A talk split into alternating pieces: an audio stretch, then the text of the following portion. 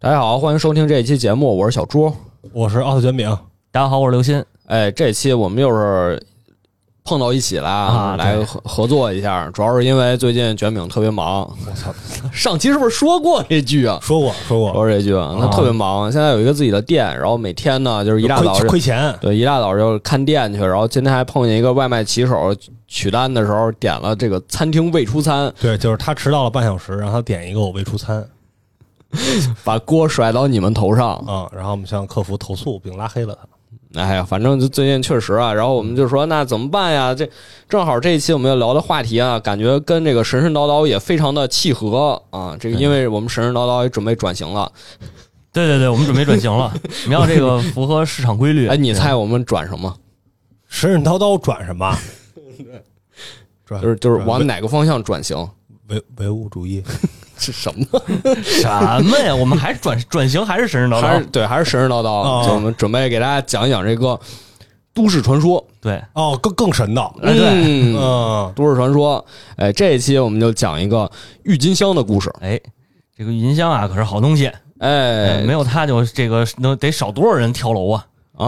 啊！这是哪儿来的？这个一会儿后边大哎家一就会儿知道了后边就说为什么要讲郁金香的故事呢？因为这是我去年年底看的一本科幻小说，嗯叫《雷沙格村的独墨人》。科幻吗？科幻我其反实正觉得，反正这个故事，今天讲这个故事不是很科不，不科幻，反正它分类是在科幻里。是是是，据说是一位科幻作家啊，他是哪儿的人呢？是我们的荷兰人。好，怎么这里还有倒口啊？是 是你的荷兰老强，荷兰人，嗯荷兰人啊，不太常见，感觉没太读过荷兰的作品。哎，很少，国小是吧？呃嗯，什么这光？就国小啊，哦，呃可能也有原因。嗯，嗯然后他呢，你就发现他写这些故事呢，基本都是跟他的生活经历有关系。就荷兰的味道特别的浓，那你你给说说什么叫说荷兰味道？哎，就是什么羊肉烩面之类的， 什么玩意儿，还是河南的事嗯儿。胡辣汤，胡辣汤好喝， 哎，是那下火车火车站四块钱一碗。问你这个了，行了行了，正经说说吧哎，。因为因为这本书里，今天咱们讲这故事啊，它的名字叫《蘑菇之地的郁金香和风车》。哎，你是不是听着呃要特素别要素齐全哎，特别荷兰啊啊，特别荷兰，就是他经常会用自己身边，尤其是荷兰的一些特征的东西来作为创作的灵感，比如说这个郁金香和风车，嗯，包括前面还有什么大草地呀、什么看星光啊，等等等等，你一听就可能就不像是咱们这儿的科幻作家能写出来的故事，因因为都住在城市里，可能也看不见星光。啊，抬头的一片天是什么？哎，咱们咱们科幻作业，韩松老师一般都写厕所嘛，哎不是写地铁吗？写啊对，不是他后来有短篇写什么那个东北厕所的那个变故事，写也也挺牛逼的。哦，听着好像也挺恐怖的反。正我就知道，就是就驾校厕所可以那个有人捡烟头烫蛆，嗨，玩意儿啊？哦这是这是这是我听到一个科幻故事，啊一个都市传说，一个都都市市传传说，都市说传说，对对对对对，就是他的风格，我觉得就概括就是四个字儿，叫合适恐怖。 哎，合适就荷兰式恐怖，嗯嗯，因为你看，好像每个地区都有自己的恐怖风格。你看美国的恐怖，看那个美国恐怖故事，自拟连写，那每季一个主题呀、对不对？先是凶宅、精神病院，然后是哪儿？什么马戏团、旅店，什么那个呃玩偶啊，对对，木偶木偶是吧？都能给你整，你感觉这是美式的恐怖，就应该有这些元素。你换到咱们这儿呢，中式的恐怖会有什么元素？这个叫魂儿，啊僵尸，对，还啊有什么？比如说过年期间看有人家里挂那大红灯笼，嗯嗯这个对整个小区啊全都关灯了，然后就那儿挂着一个大红灯笼，嗯，特别的恐怖，就就会有这些呃带有地域性的代表性的元素，嗯，在里面。那这个荷式恐怖，就是它会用这个荷兰的代表性元素给你塑造恐怖的氛围，嗯，蓝纹奶酪，嗯，风车啊，风郁金车金香香啊，嗯，风车恐不恐怖？嘎吱吱嘎吱吱在那儿转，你也不知道里面发生了什么事儿，还 get 不到嗯，get 不 到是吧 get 不到，但是他可能对他来说，这些是他非常熟悉的，就是在他身边的呃一些事物，大家很熟悉，但是他给写出这种陌生感，嗯，就是塑造恐怖的一个非常经典的手法，就是合适恐怖。嗯哎，那这个咱们都知道，郁金香是荷兰的国花，那他就选取了郁金香和风车这两个非常出名的意象，写到了这个小说里。首先，咱就得说说为什么郁金香是荷兰的国花，嗯，为什么呢？这事儿是怎么来的嗯，啊？它非常的神奇，因为郁金香原产地并不在欧洲，哎，中国那倒不 是，非常接近，这是南亚它在这个天山山脉。哦，就是中国、尼泊尔、俄罗斯嗯，这个交界处这一片儿。就中亚，哎，它一开始原产地是在这儿，嗯那怎么是传到欧洲去了呢？因为最开始啊，是有这个伊斯兰世界的这牧羊人，嗯他们这个放牛放羊，嗯，哎，就来到了这片地方，发现哎呦，这个花儿太漂亮了。因为你想那个地方天气特别寒冷，就一片大荒凉地儿，嗯我在这种地方发现了郁金香这种盛开之后颜色非常鲜艳的花，他们就觉得这个太棒了，就觉得这是上天赐给他们的礼物。嗯于是首先伊斯兰世界就非常喜欢郁金香。嗯，这个是不是有点没想到？没想到，就我我以为是是荷兰豆的故事，荷兰荷兰豆是什么故事？就是咱们你吃过荷兰豆是吧？吃过呀。但荷兰豆其实原产地好像是中国，哦在荷兰叫中国豆，哦，那这是为什么？就是大航海过去的，哦，然后那再咱们回流，那那再咱们回就为什么叫再再回流回来了？哦，等于出口转内销啊，对，啊？那不是，这个不是，他们就发现了郁金香。嗯然后郁金香又进到了这些穆斯林国家的宫廷里，就是国王就会拿它去装饰自己的花园，哦，就相当于它一下就高级了，它就高级了。为什么？因为其实在这个伊斯兰教里，他们对天堂是有自己独特的想象的，嗯就是是用一句话总结，就是缺什么补什么。七十二个，是都想着这个。是是那一一那那那段吗不是，不是啊哦，不不是是因为他们地处那个地界儿比较荒凉啊。听咱们节目前面讲这个波斯那些事儿，是不是？嗯给你讲波斯，讲这个土耳其什么，那地儿就很荒不凉。不兴挖石油，反正那会儿，那那会儿没有，那会儿没那技术，嗯所以他们呢就觉得我们的天堂那一定是花团锦簇。嗯一定是一个大花园儿，嗯里面铺满了鲜花，然后住着，呃那就不说了。嗯一定是这样的。所以他们看到郁金香之后就非常的激动，说这个难道不就应该是出现在我们天堂里的花吗？嗯所以他们就把郁金香认为这是我们这个宗教特别重要的一种花。所以你能看到，不管是在他们的宫廷里，比如说地毯上，嗯嗯，还是这个陶罐上、装饰上，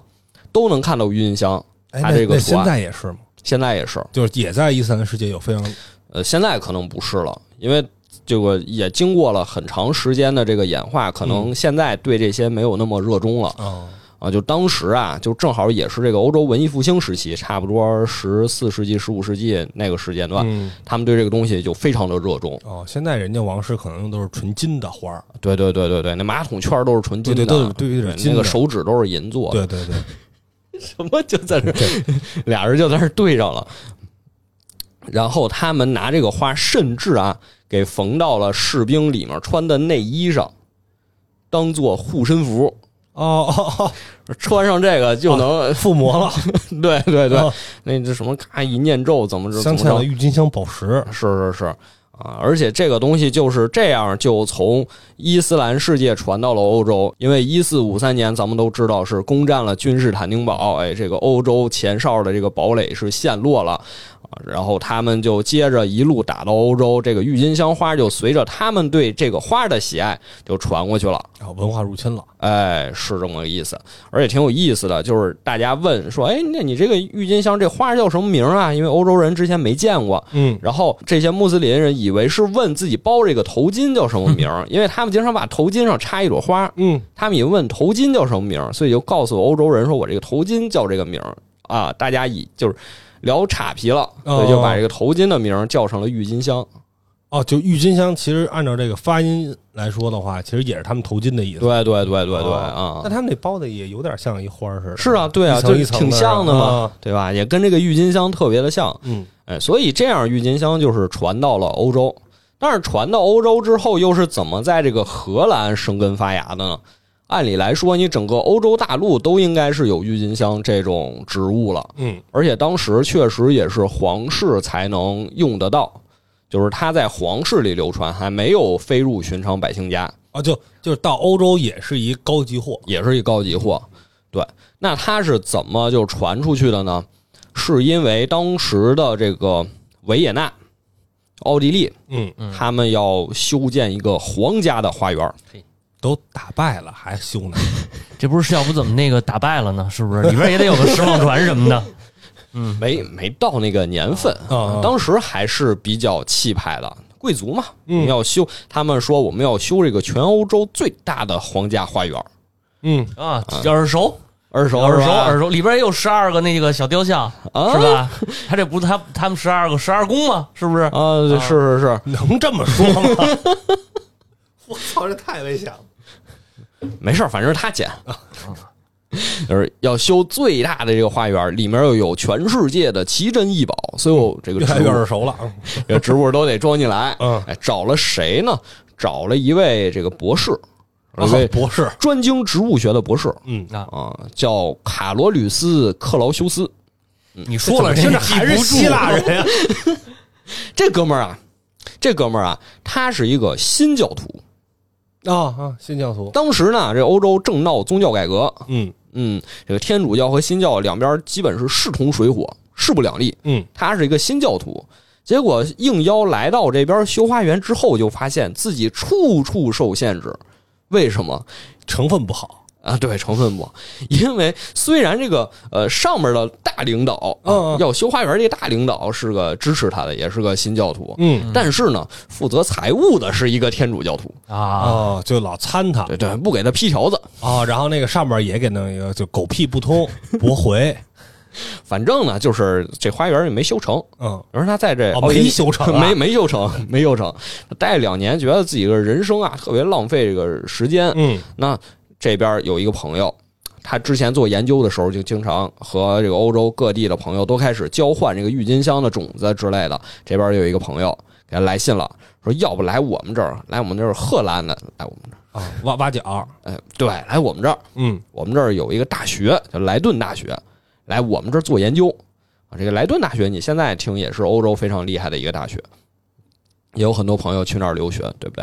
啊我没没有，啊，我们同我我周围这么多人，没有一个人听说去莱顿大学，但确实也很厉害。就他也是可能是人家植物什么这方面是吧？呃，这就具体不太清楚了。哦但反正当时呢是很厉害。为什么当时这个哥们儿就克劳修斯一听说，哎呦要去莱顿大学，就特别兴高采烈的去了呢？嗯一方面是这边待了好几年一事无成，嗯另一边呢是荷兰。当时其实就是新教对抗天主教的前线，哦，对，桥头堡，嗯，对，因为当时这个因为宗教的问题，这个西班牙他们信支持天主教嘛，嗯就派出了很多人手去发动战争，打到了荷兰这边儿。之后，荷兰就是相当于首当其冲，嗯呃，受到了天主教的攻击。那当时呢，就是呃，天主教已经围困这个城市围了四个月，这是不是在那个荷兰叫什么教皇的奶牛是吗？之后是吗？就相当于被压榨太狠了，也有这个原因，哦有这个原因啊，就是说呃眼瞅着说不行了，可能要支撑不住了。嗯结果天降暴雨，哎，这边荷兰人玩了一个这个水淹七军之计，因为是低 地是吧？啊哎，对低地三国，啊、就把这个西班牙人，主人说施展巧计，把嗯西班牙人给打退了。哎，自此之后，他们就觉得，哎，这个我们太厉害了，我们这这个扬名立万了啊，所以他们就修建了一个莱顿大学，就说嗯那我们大学也应该是号召所有欧洲最先进啊、最高明的这些博士。这些老师把他们给吸引过来，然后我们就能培养出最好的学生，所以就是把这个克劳修斯这哥们儿啊，就说你来吧，你来我们这大学啊。他当然也是就非常兴冲冲的过来了，而且大学也答应他说，你这么喜欢研究植物，嗯，你就给你修一个植物园儿。 哎呦，哎，他就负责在这儿养植物，而且他当时确实已经很老了，年岁已高。嗯我说要不你出来教教课，他说不教，我就只负责我这植物园儿就行了。啊，就在这儿养 这个郁大金学香这，后悔呀，啊其实也没什么后悔的，因为这个研究也很重要。 嗯啊，不光要老师，不光要讲课嘛，还要做学术研究嘛。嗯，当时他们有什么研究这个解剖，解剖植物， 解剖人啊，哦哦解剖动物 啊，研究人的生理构造嘛嗯。当时解剖不都是那个收费的嘛，然后还可以这个在这个大礼堂解剖，哦，这是这是一个表演，哎这是对对对，类似庖丁解人，啊， 也不是庖丁解人，就是给大家展示人体的奥秘。嗯啊就是这这是他们当时的比较先进的一门课。那个植物学其实也是，嗯，因为当时人们并不知道啊。杂交是怎么砸的？啊，那孟德尔，哎，孟德斯鸠，呃，对孟孟德尔，什么孟德斯鸠？孟德斯鸠，哦，对对，孟 德尔，哪儿来的就孟德斯都鸠？都是孟德哎家的，还有曹操，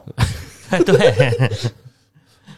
啊，对他们当时啊还没有这个呃高中生物必修课，嗯所以他们就不知道这个原皮和皱皮杂交能杂交出什么玩意儿来， 哎，这高深了，对吧？ 这这说什么呢？没听懂。他他们当时他们当时不知道啊，我也他不们知道当时不知道。包括你看郁金香一开始是在这个土耳其那边的宫廷里非常受器重，嗯，但是呢，他们的花匠就一直砸不出来这个新的品种。这哦郁金香他们只有这个野生的品种，他们没嗯搞懂怎么杂交，啊，就只有那原生种那几种色儿，可对能，他们只有那几种色儿。啊但其实郁金香这个花特别容易杂交，就特别容易培育出别的色儿来。但啊，是他们当时就没有，他们以为说我想让这个花看起来更紫，我就得往田地里浇葡萄酒，妙 啊，妙啊，对吧？嗯，缺什么补什么，对吧？叫什么以形补形形， 哦以形补形，对吧嗯这耳熟，这听啊着上科技，嗯直接上科技，他就以为浇葡萄酒，浇葡萄酒就能变成紫色的然后花，烧死了， 但其实不是啊。反正呃，这边这个克劳修斯就在这大学里有一个植物园，他就研究杂交的秘密。嗯，就培育出来了，其实不少比较漂亮的郁金香。哦，也带来了经济效益，哎，对，但其实这个你说它再怎么培育啊，这郁金香其实还都是只在上层阶级或者只在学术圈里嗯，才流传。好巧不巧，有两个小偷进来了，把这个郁金香给偷走了。嗯，结果这克劳修斯一看，哎呦，这我也拦不住啊，因为他之前在奥地利修花园的时候，就经常有小偷进来偷。嗯嗯，他这边不是在准备嘛，说我得给国王修花园啊，结果这边准备的种子大部分都被偷走了，所以他也知道这小偷儿也没法防，防不住啊，总有人来偷，所以他说那得了，那我干脆就把这郁金香的种子我就散出去吧，啊不是大开开源了，哎，大家都来吧，嗯啊嗯都。来拿吧，这样郁金香就等于说飞入寻常百姓家，哦，然后有好一多一下就是做郁金香的人就都出来了，哎，就早出就来好布多， 局了。什么早就我几年前就已经布局这个就 就盯着你了是郁金吧郁金香了，是吧啊？只只要一开园，就是我早就布局了，那那可能也没那么快吧，吧？反正呢，从此之后，这个郁金香就种的人就多了起来，大家也就逐渐流行了起来。就不光是王室啊、收藏家呀那些人，他们才有才需求这个郁金香啊，所以这个郁金香逐渐就成了荷兰人的一个代表的植物，就成了他们的国花。啊，是不是也也是因为就是经济效益也高，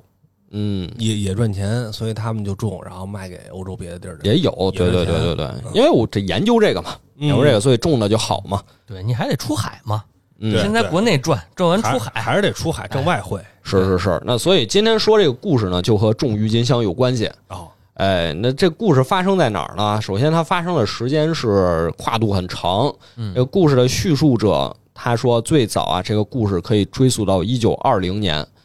啊，一九二几年这个时间点。嗯嗯嗯那时候他还是一个小孩子，他的父亲是这一片儿的巡警。那他们住这个地儿在哪儿呢？说离阿姆斯特丹不远，一个小镇子。嗯这个小镇子呢，旁边有一个风车，这个风车旁边有一块地，但这个地其实已经荒废很久了，哦，没人种，没人种。嗯，说是因为地质问题，种不出来什么好玩意儿来盐碱地啊、啊，也不是盐碱地，是特别潮湿，哦， 特别潮特潮， 相当于是一个沼泽，一个沼泽哎，对，这应挨该着插水稻，是嗯，养螃蟹，养小龙虾，哎，对，哎什么？你还真会。口嗨，反正就是这么一片地儿，嗯没人种。突然有一天来了一个大哥，拖家带口就把这个风车这片地给盘下来了。嗯，盘下来之后，他说：“我要干什么呀？我要种郁金香。”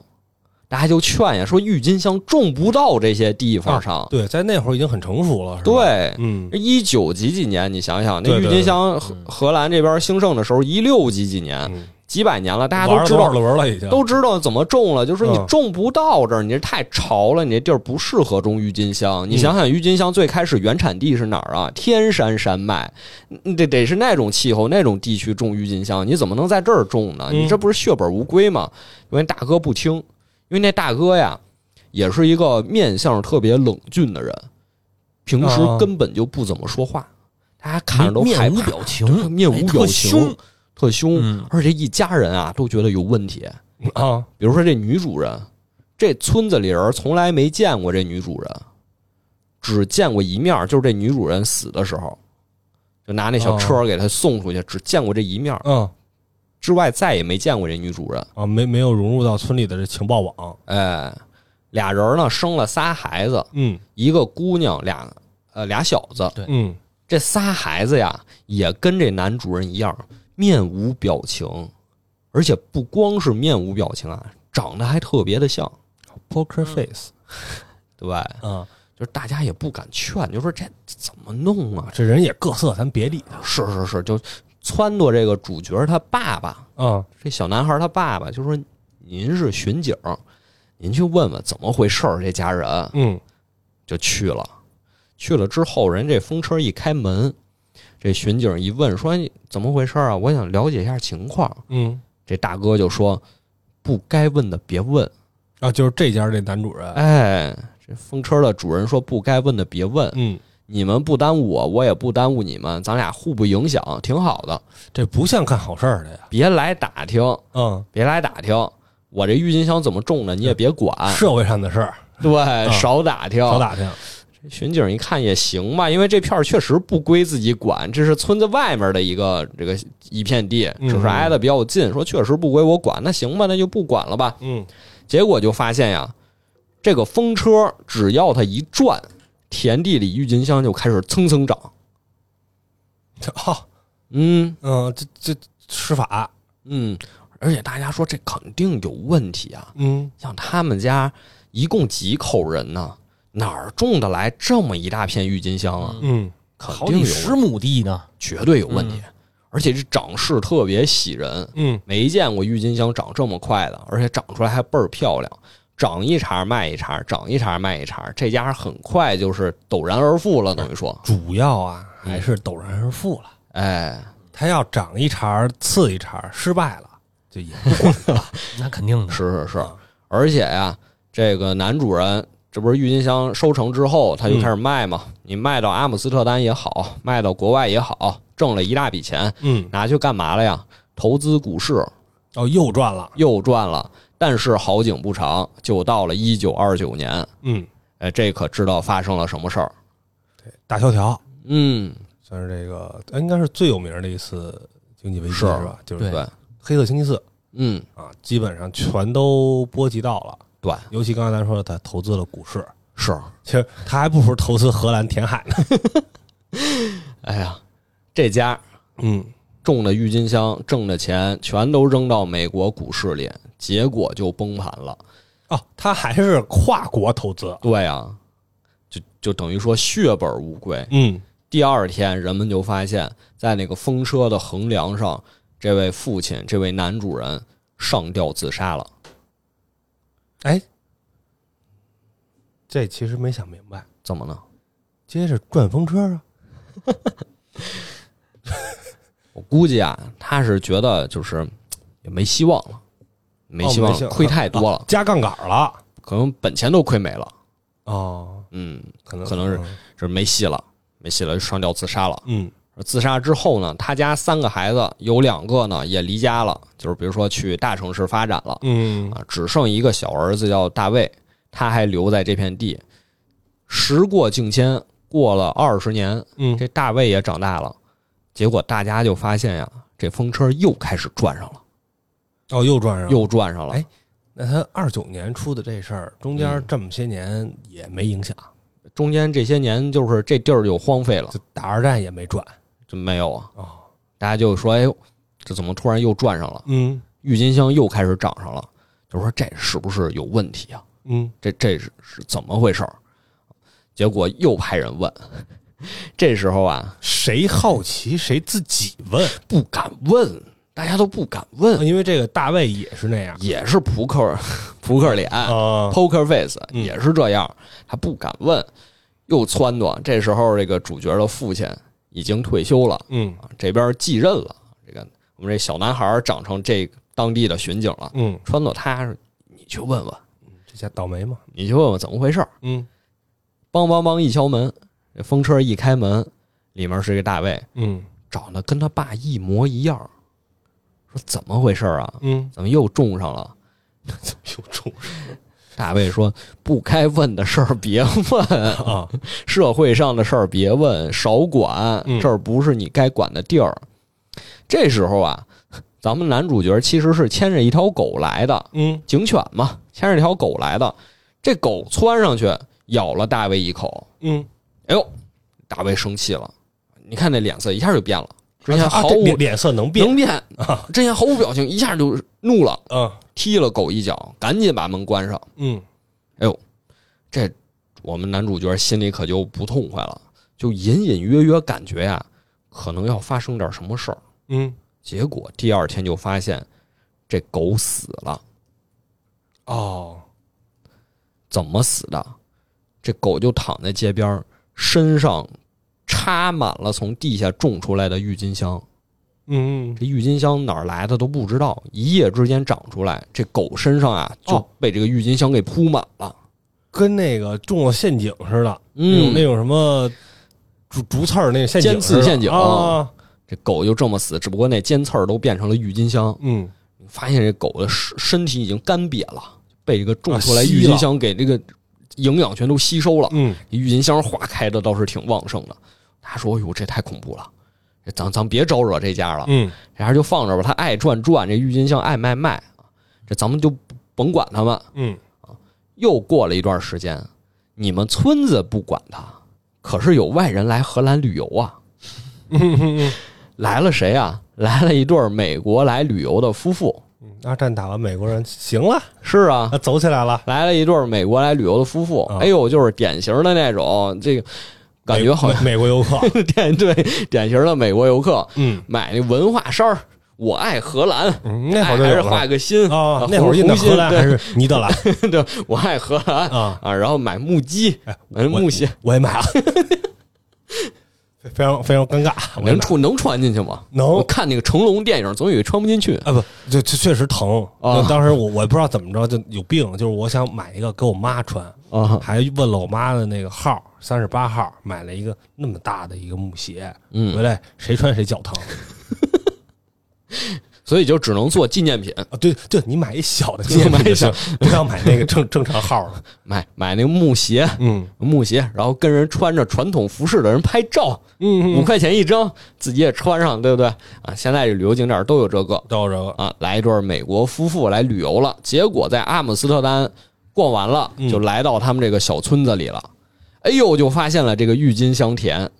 太漂亮了，什么色儿都有。嗯咱这玩儿吧，就开始脱了鞋，脱了外衣，脱了外套，就开始躺，咔往这郁金香田上一躺，拍照拍照发那个啊拍什照么什么书发 ins 啊，对对，什么宝宝藏那个旅游小小众旅游，对对对对对对啊对，是吧嗯就在阿姆斯特丹北走多少多少公里啊啊！对，对俩人就在这玩上了。嗯哎呦，这大卫就生气了，一看有陌生人来了，赶紧从风车里出来，就冲到自己田边儿，举起猎枪就要把这两个人射杀在地。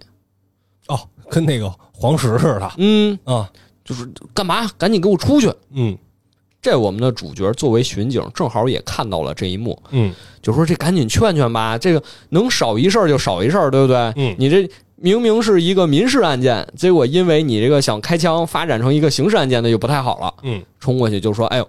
咱们这个夫妇，冷静一点，对，冷静啊，一下，你们也别闹了，赶紧从这田里出来吧。这边呢也别开枪。嗯哦，我呢作为当地的这个巡警，我想办法给你补偿一下。哎，怎么补偿？这对夫妻啊，他们这个违章停车，我给开个罚单，那罚这钱我就给你，这就当是补偿了。”哦啊，啊、两边呢就基本都说开了，因为嗯这边游客呢其实也是也是喝多了，喝多在那儿闹呗。嗯然后这边大卫，呃，还是冷着脸，啥也没说，接过来那罚单，转头进风车里，把门一关，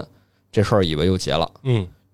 结果就发现第二天，你猜怎么着？两个对夫妇身上长满了郁金香哎，太懂了，啊，对呃这夫妇身上就长满了郁金香。啊，花儿开的特别好，哎，这我们主角一听说旅馆里出人命啦，嗯推开之后就发现，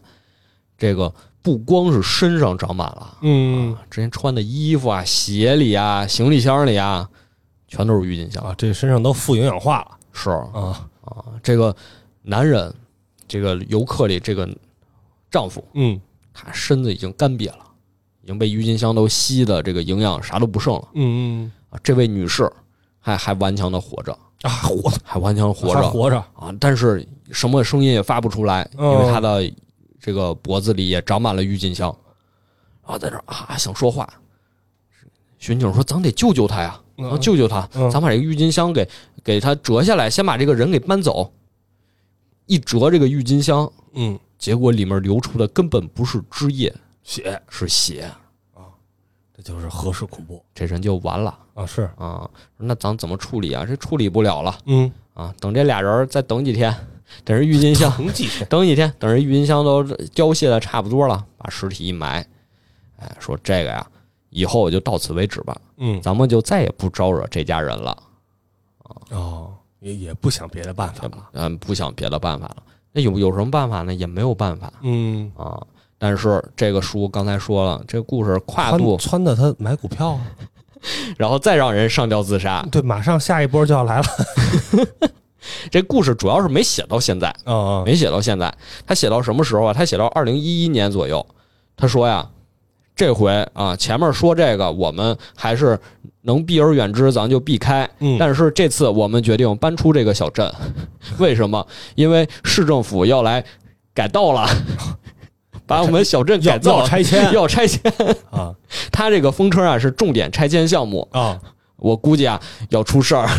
我我们先避一避吧。啊，这就是这个蘑菇之地的郁金香和风车的这个故事嗯啊，就是讲了这个郁金香明明是挺挺美丽的一朵花，但是它在故事里给赋予了可以置人于死地的这么一个作用嗯嗯啊。其实啊啊，就是你乍一看啊，可能你不明白为什么它要这么写，我现在也没明白你现在也没明白啊，但是啊，你仔细想，你会发现历史上确实因为郁金香导致很多人家破人亡，嗯就是财产荡然而空。啊那是什么事件呢？其实我觉得呀，他写这个故事就是在影射刚才说十七世纪的这个郁金香泡沫的事件。嗯这个事儿呢，具体怎么回事儿，咱简单的说一说。啊，刚才也说了，这个郁金香在欧洲民间流行起来之后，啊，这个大家就开始争相的种植郁金香，想卖个好价钱。正好呢，当时也赶上什么呀？也赶上这个瘟疫，哦就是瘟疫过后，劳动力就变得值钱了。嗯嗯嗯等于说这个工人少了嘛，那我想继续雇工人，我就得出高价钱。嗯而且当时荷兰确实也发展起来了，呃，海上马车夫嘛，嗯东印度公司这都开始陆续出现了啊，所以当时呢，每个人手里基本都有点这个闲钱，有点闲钱怎么办啊？这个我不知道你有没有发言权，就你一定要让他钱生钱。对，这个手上有闲钱不能放在银行里，嗯，得投资，对，知道吗？投资完就得赔，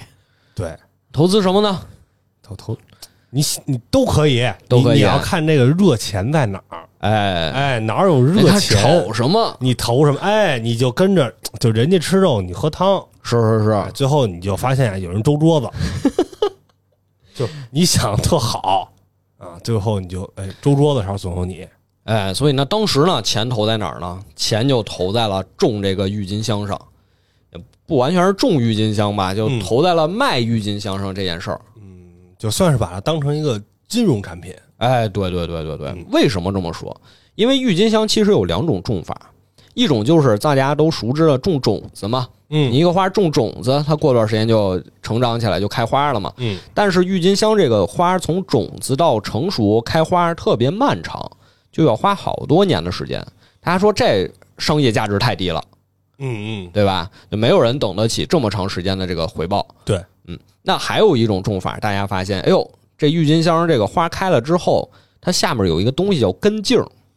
呃，就跟一个小蒜头似的，哎，就就那玩意儿就就那东西，嗯，说这个东西其实就是郁金香这个花的完全的复制品，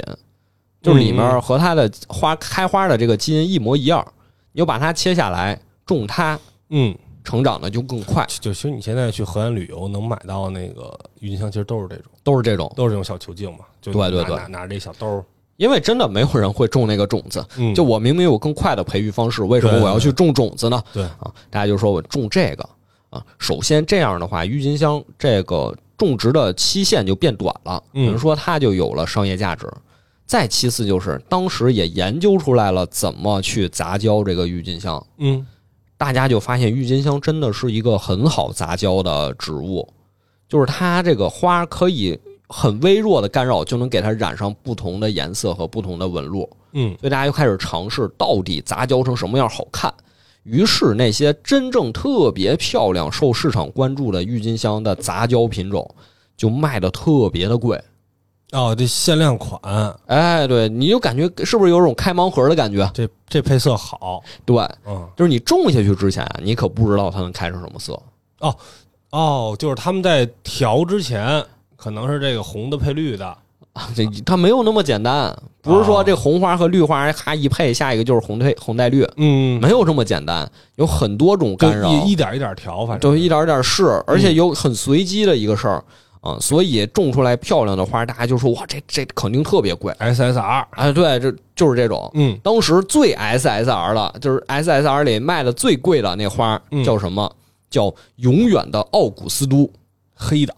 不是黑的，不是黑的，不是黑的，叫永远的奥古斯都。这花长什么样啊？说一说。它从花茎开始，嗯郁金香花茎纤细，枝叶分明。哎，花茎和花冠连接的部分是蓝色，嗯嗯花冠就完全是纯白的底色，就纯白色。嗯，六朵花瓣的中心从底部向外放射出鲜血般的细长纹路，嗯嗯就这种花叫永远的奥古斯都，嗯，听着不错，听着不错。嗯当时就一直炒这个，说这花存世量特别的少啊，很难看见，于是价格又一路走高。嗯，但实际有没有这种花，可能也也没有， 哦哦，没有啊，可能也没有，就是说很多人根本看不见这个花。哦，但现在我就告诉你，这球茎能种出来，哎，对对这对，球茎就是永远的奥古斯都，对，就可能它又成了一个都市传说了，嗯就成了大家都很少有人看见。但是你种出其他品种都拿它碰瓷，嗯，我们这叫奥古斯都第二，我们这个小奥古斯都赛奥古斯都。啊，大家就拿它碰瓷啊，蹭流量啊，就各种名儿，什么叫什么总督，嗯有莱顿的红与黄，各种郁金香啊，都争奇斗艳，反正就起各种这种名字哎，就就。行，在后边讲一故事，对对对对对吧？对什么这就是晋川，是是这是叫是芝是，加哥对。啊，所以这郁金香啊，当时就成了一股风潮了。嗯说哎呀，这种的真漂亮，然后咱们就开始拿到市场上去卖，然后就有人去炒，嗯，逐渐它又形成了一个圈子，我觉得是形成了一个圈子。就是玩郁金香的人，哎，对对对对对，啊，所以大家就开始来回倒手，嗯，对不对？就跟现在是不是很多东西特别的像，太像了，太像嗯了？一模一样的玩法。比如呢，就前两年炒鞋，嗯，现在这个前两年虚拟币哎是吧？这不都是吗？就是割割割嘛，啊，就是割嘛，就是 割韭菜，啊，对，一部分人就是买车提买车买房，嗯一嗯，部分人就哎呦再也不玩 了。我操！我我看你们都赚钱，怎么我一进来就给我套牢了？哎就，包括甚至现在的股票，嗯嗯，，其实你究其根本，其实都是这样的，哎，就是一个嘖击鼓传花的一个游戏，是就是你你你你一直觉得它能涨，你一直觉得它能疯狂疯狂的往上涨，但是它真正崩的那一下是有就一天的时间，嗯，直直直接就，嘖哎，对，所以当时炒郁金香其实也是类似的这个过程。嗯一开始大家就是价格越炒越高，越炒越高，郁金香价格就是已经开始飞涨了，嗯嗯，而且就是但它没没人中，也有人种，也有人种，但是它价格上来就种的人肯定也变多了嘛，嗯，啊然后或者说就是其实之前啊，比如说啊，哎可能这个云香咱之前在市场上卖一百块钱，是现在炒起来了一千块钱，我说一千块钱，我是一个有有钱人。嗯从你这儿花一千块钱买了，一开始我还觉得这一千块钱，呃，种着也还行，是吧？嗯我种出一个让大家都来我这看我多牛逼啊，哎结果我还没种呢，第二天一万了。对，哎呦，我有点不舍得别种，我我种了，卖了对，吧？嗯我有点不舍得种了是，啊。就最后其实真正实际去把它，就咱们就是所谓的发挥作用或者消耗掉了的人，嗯，其实应该很少。对，因为其实玩这个郁金香收藏，或者说想花园里种郁金香自己观赏的，还是皇室或者说贵族那波人。嗯，还是真正就是有消费得起的人，对对，其他但人是都是投资其他人投投机的。对，但是其实也越来越多的人种郁金香，嗯而且他们种下来之后，又立刻会有人来买。嗯你你这花还没出来呢，你买什么呢？就我就说你这花几个月之后它出来之后，我就花钱买你这花嗯。但现在咱俩得把这合同签了，我给你交定金。期货，对，这就叫投机的钱买的是预期。嗯嗯，比如说啊，你这郁金香值一千块钱，嗯，我就咱俩签一个一千的合同，我先给你付一百块钱，嗯，我拿着这合同转手就卖两千，因为啊我就告诉我下家这个肯定得涨，嗯以后一定会涨，我两千卖你现在算便宜的，嗯，我就给你卖两千，啊，转让一个名额，对，然后这两千转手又卖三千，三千卖四千，嗯，等于说从中没有任何的这个物质上的交易，就开始钱生钱了，嗯，这哎其实这都不用是合约呀、嗯就一个这个球径也是一样啊，嗯嗯嗯，对吧？其实我打一个信息差，你比如你是这个呃原原始的这个种植户，嗯，哎，你你可能没接触过，你都不知道外边已经炒这么疯了，对吧？你你这之前就卖一块钱，我说 老祥，我给你一钱买你这种子啊，种不种啊你？怎么也倒口了？啊，我转手去市场上跟人忽悠去。嗯，哎，我说我这是什么什么什么，其实啊，我这这都没拿着。嗯说白了就是，你把它，就这东西它能出什么样，你中了才知道。哎，但你只要中了，嗯，你就找不着我了。哦，哎，还是你会玩啊？你你你你你你琢磨这道理、啊，品一品，你你琢磨这道理啊。品一品。要么人家当店长呢。哎，所以当时就是郁金香啊，疯狂到什么程度？嗯就是在各种拍卖行里，比如说拍卖郁金香，嗯一株就能，就是那个球茎啊，嗯，就能卖到七千荷兰盾。大概是多少钱？哎，可能大家没有概念，嗯，我说一下，当年一家人一年的开销是三百荷兰盾。哦，一个球镜卖七千嗯啊，就是传家宝。哎嗯，它里面其实写了，这一开始还说就是生怕大家不知道这多少钱哎，那能那个贷款买吗？哦就我先付一首付，哇，你 越玩越大 呀！我是你确实会玩儿，我发贷现一了，三十年，真是我都没想到这事 儿，我操！我就发现了，确实你会 玩儿。啊，呃，一荷兰盾是等于二十荷兰币，哦哦等于二十荷兰币。哦，那当时花零点五荷兰币就能买一大杯啤酒，嗯然后六点五荷兰币是十二磅重的面包，差不多是一斤一斤面 包。嗯，八 那啤酒挺便宜的，对对对对对，八荷兰盾是漂洗工人一天的工资，就是哦洗衣服人一天的工资。 那就和现在可能一百多块钱，嗯，嗯，然后十八荷兰盾是剪羊毛的工人一天的工资，那薅羊毛的呢？好那就不知道了呀。啊那个，然后一株郁金香卖七千荷兰盾，哦这还不是最高的，啊，这还不是最这高还的，不是最高的。嗯而当时价格就已经恐怖到这种程度了，嗯甚至有人就是卖房子买郁金香。哦，买房子买郁金香，贷啊款贷款买，对对对对对，哎呀，所以反正就是越炒越高，越炒越高嗯啊！然后也是传的神乎其神，就是我们这个花特别好，你这一定得买，买完了肯定得升值。嗯，哎，就是肯定得升值，它已经就这个就属于远远远的脱离了本身的价值了，对，嗯对。结果突然之间，到了某一年的春天，嗯就是一二月份吧，嗯，某一场拍卖会，就发现这个郁金香卖不出去了。哦，不玩了，哎，一开始说我们起拍价一千二百五十荷兰盾，嗯没人答应，就没人理他。嗯嗯说那咱起拍价调到一千一荷兰盾，嗯，哦，成荷兰拍了，往下哎拍了，还是没人理。啊，一千荷兰盾还是没有人买。到这儿的时候，整个拍卖厅里就是出现了长久的沉默，嗯随后就爆发出一片哗然，大家都懵了，这怎么回事儿啊？为什么没有人买了？不是，其实这个时候啊嗯是这样，一开始大大家呀，可能也觉得不值这钱，嗯想等着看热闹，嗯但是发现大家都不接盘的时候，他们其实就突然达成一共识，哎，就以为自己聪明，啊就是发现大家都不接盘了。就真正玩的大的都不玩了。嗯，哎，哎，其实啊，这崩盘不是一夜之间崩盘的，嗯，肯定是因为有一些人在售卖第一线，比如嗯这些对，而且花商，而且那会儿的交易相对慢呀，对对对，他信息流传的慢，对，它不能网上下单呀，是是是，它慢。对他们其实早就意识到卖不出去了，嗯，所以他们就赶紧把手里货清掉。但是这个进局的人，嗯，参与这个局的人他可能昨天刚听说这赚钱，啊，就今儿刚买完房，从媳妇儿那儿把那个这私房钱偷出来了，是是是要要指着这个翻本呢。啊，然后突然就发现卖不出去了，嗯，手里刚攥着俩。对，所以当当时确实有好多人已经发现，哎呦卖不出去了，嗯因为这个花儿就是以前啊，就说这个多少多少钱啊，嗯大家就都来抢着买。现在没人来买了，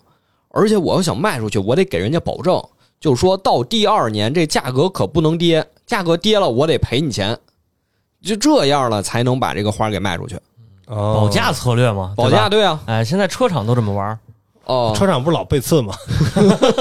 那是先保价后背 刺，他就是为了卖出去嘛，哦他说给你保价，实际保不保呢？那咱也不这知道。一个道理嘛。嗯啊、就当时说，哎呦，我这个这这卖这个，明年如果跌了，你来找我。哎，那其实就换一个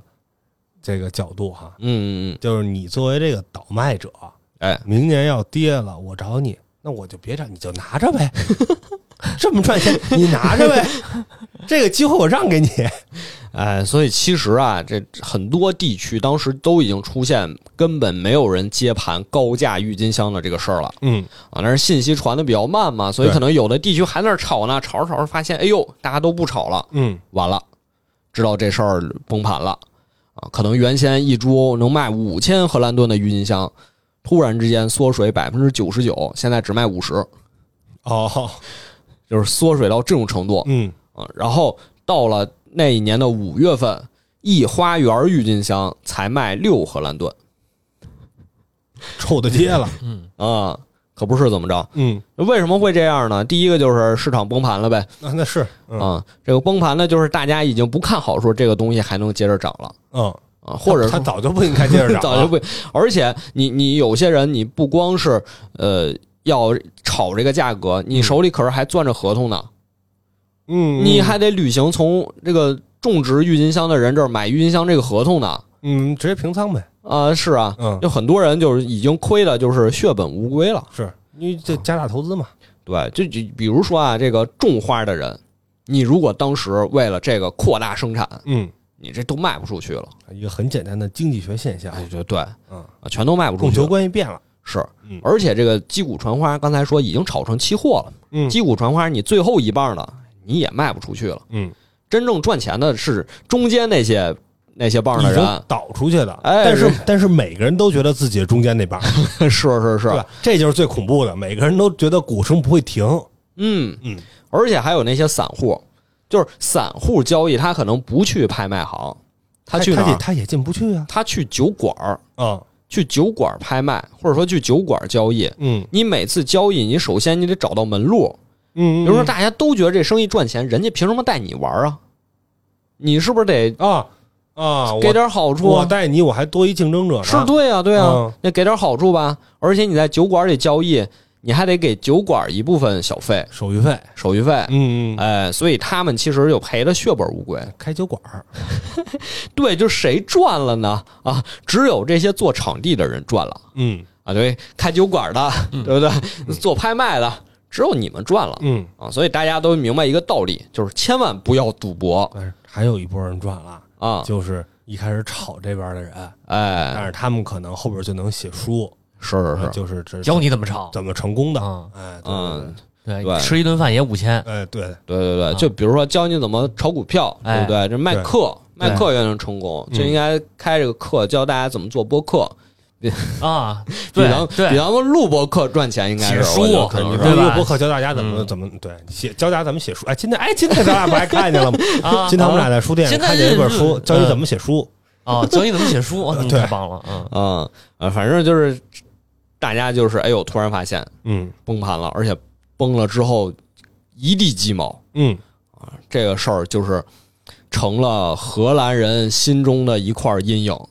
呃虽然说郁金香啊，虽然过去几百年了吧，现在可能大家提起这事儿来，就阴影没那么严重了。但郁金香这个东西，它背后代表的这个事儿，嗯它就是有一些呃黑色或者有一些阴暗的部分在里面的。呃，或者说是大家现在已经用这件事儿来代指现在很多这种类似的玩法了。对对对对对，嗯，啊，而且最有意思就是你刚才说的，这事儿过去之后啊，还有人这个尝试给它洗地，要啊给洗地也不是洗地吧、啊，我以为还是有人尝试抄底呢。没有人抄底， 都这样了还抄底，就是大家尝试什么？尝试给它找到合理化，合嗯理化解释，就是拿谁来形容这个郁金香呢？是找了罗马的一个女神叫弗罗拉嗯啊，说这个女神以前是一个声名狼藉的交际花啊，大家都懂什么意思。嗯嗯通过不道德的手段征收了、积累了大量的财富，嗯，名名媛。哎，去世之后把钱留给了罗马，嗯，罗马人为了感谢他，就把他奉为神明，说她是花之仙女，这不是好人吗？哎，她就成了这个妓女们的守护者。 嗯啊，祖师爷。祖师爷，啊所以说郁金香这个事件之后啊，这个荷兰人就拿这个弗罗拉来形容郁金香，嗯，我觉得这是非常我们非常批判的一种手段，输不起啊，贬低女性。对，而且对是对有人有人急了对，啊，是谁呢？我不说。哎，这郁金香这事儿可不是一个孤立事件，嗯，俗话说得好，我们在历史中学到的事情就是我们什么都没学到，哎，对不这对不断的上演是吧？嗯哎，不断的上演。十八世纪三十年代开始又炒风信子，十八世纪一八三八年，法国又开始炒大丽花。嗯离大家最近的就是一九八五年，在咱们国家的长春开始炒这个君子兰，哎，家里小时候还有君子兰，不知道是不是砸手里的找家大人问问。啊？这不别别别别找不 痛快。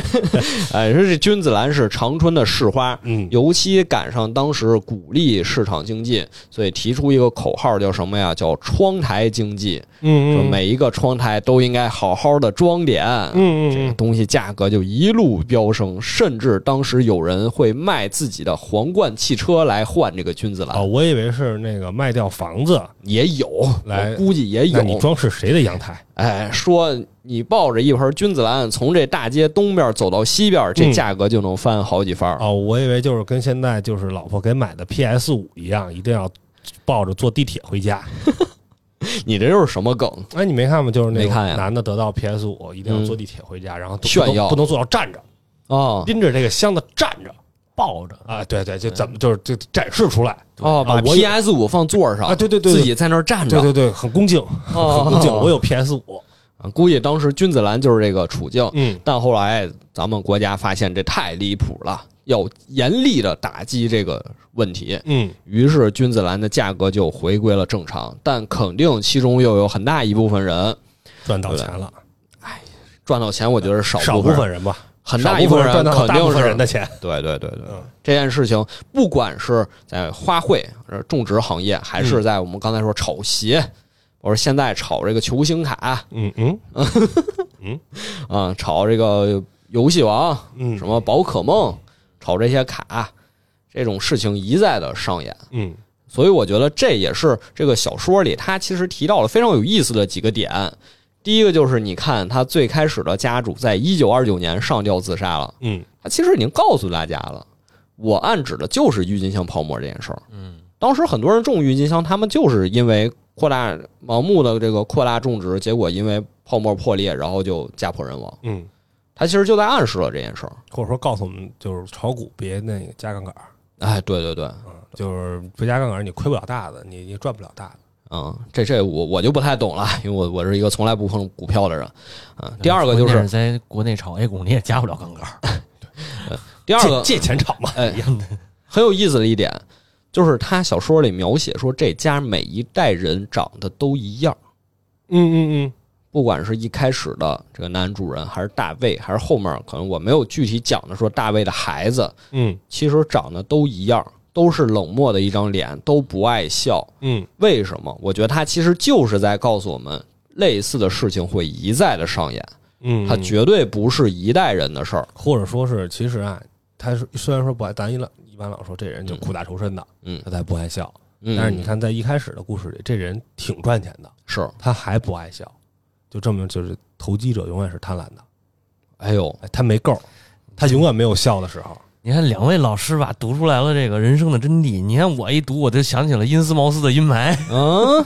你说嗯不觉得很像吗？怎么呢？克苏鲁的名著《因斯茅因斯茅斯的阴霾》嘛，嗯，嗯，就是讲那个因斯茅斯小镇里边全都是这种近亲生孩子啊什么的，然后脸都长得一样嗯啊，然后那个那个那个面瘫，嗯然后面无表情，还有点那个傻缺的感觉，对吧？哎呦这本书一开始描写这个描写这个呃庄庄庄园主这一家的时候，其实也是这种状态嘛。嗯，所以我就光想到这儿了，光往恐怖小说那儿想了，根本没想郁金香那个事儿。结果到了你们俩这儿，已经直接就升华了。我操！哎，你知道为什么吗？为什么因为我没看过他说的那 个。哦，不是，这其实其实确实里面提到了，还提到一点啊，嗯就是这个我们的男主角在成长为这个巡警之后，他又到风车，就到这个郁金香田地里，有一天呢晚上又过去探查了一番，嗯他又发现啊，这个排水渠里爬出来了一个怪物，啊那个怪物是个人形，长得就和死去的这个风车的主人一模一样，嗯但是那个头和身子明显是歪歪着。啊，上吊过的。就是就是上吊死的这位男主人。嗯我觉得这个怪物的意象其实也是印证了我刚才说的，嗯就是这个郁金香泡沫这件事情，它总会回归的，而且是一种非常恐怖的方式来影响我们每一个人的生活。就是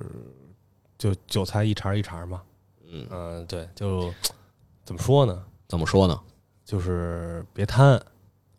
呃，呃不要总以为自己能从这里赚到钱。呃其其实其实这样，啊就是嗯当呃，就这种事儿肯定会不停的上演，对，不停一轮一轮一轮一轮的上演。就是说，就跟你炒股什么做一短线也是，嗯，见好就收，你就不会赔钱。你这个倒是很实际，就我这很你实这个际，落点很具体。很很实际，就是不是说不能干，嗯，可以干，但是别贪。哎，你越贪，你后边就越惨。